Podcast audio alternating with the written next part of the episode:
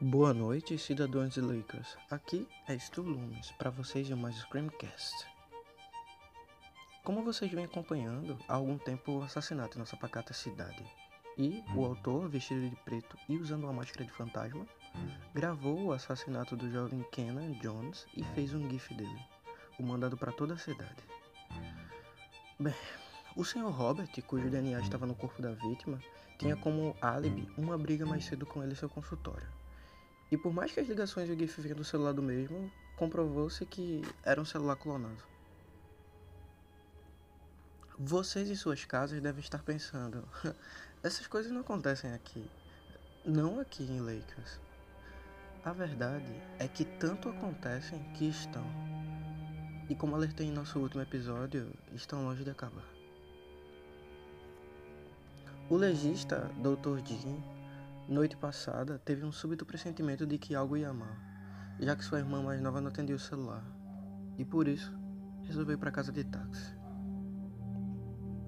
O que se sabe é que chegando lá, o telefone de sua casa tocou e não parecia ver ninguém nela. Do outro lado do telefone, o homem que falou usava o mesmo padrão do assassino que atacou Jelly, a filha do prefeito, e se referia àquilo como um jogo de esconde-esconde, o segundo ato.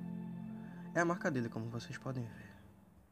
Agora, de seu telefone pessoal, o Dr. Jan teve um pedido de uma live. E quando ele aceitou, viu sua irmã mais nova, de nome Madalena, amarrada em um lugar fechado com uma mordaça na boca e água entrando no local. A mente, a mente doentia do assassino queria que Jean encontrasse ela na casa. Não que ele tivesse escolha diferente dessa. O doutor percorreu todos os quatro cantos da casa até que nas últimas conseguiu achar sua irmã, morrendo dentro do freezer, trancado de cadeado. Ela sobreviveu ao menos e, pelo que a mídia sabe, está no hospital com seu irmão. Ela passa bem. O que temos aqui é, é, é um genuíno assassino de filme de terror. Ou, pelo menos, ele está tentando criar um. Nossa pacata cidade se tornou o set de gravações, e nós só podemos rezar para que não sejamos os próximos a serem cortados do elenco. Eu falei com. Bem, eu falei com Jelly mais cedo. Eu. Eu avisei a ela a possibilidade dela ser atacada de novo. Se o assassino disse que ela é estrela do show. Infelizmente eu temo que isso vá se tornar frequente. Qual a, qual a relação que essas vítimas têm?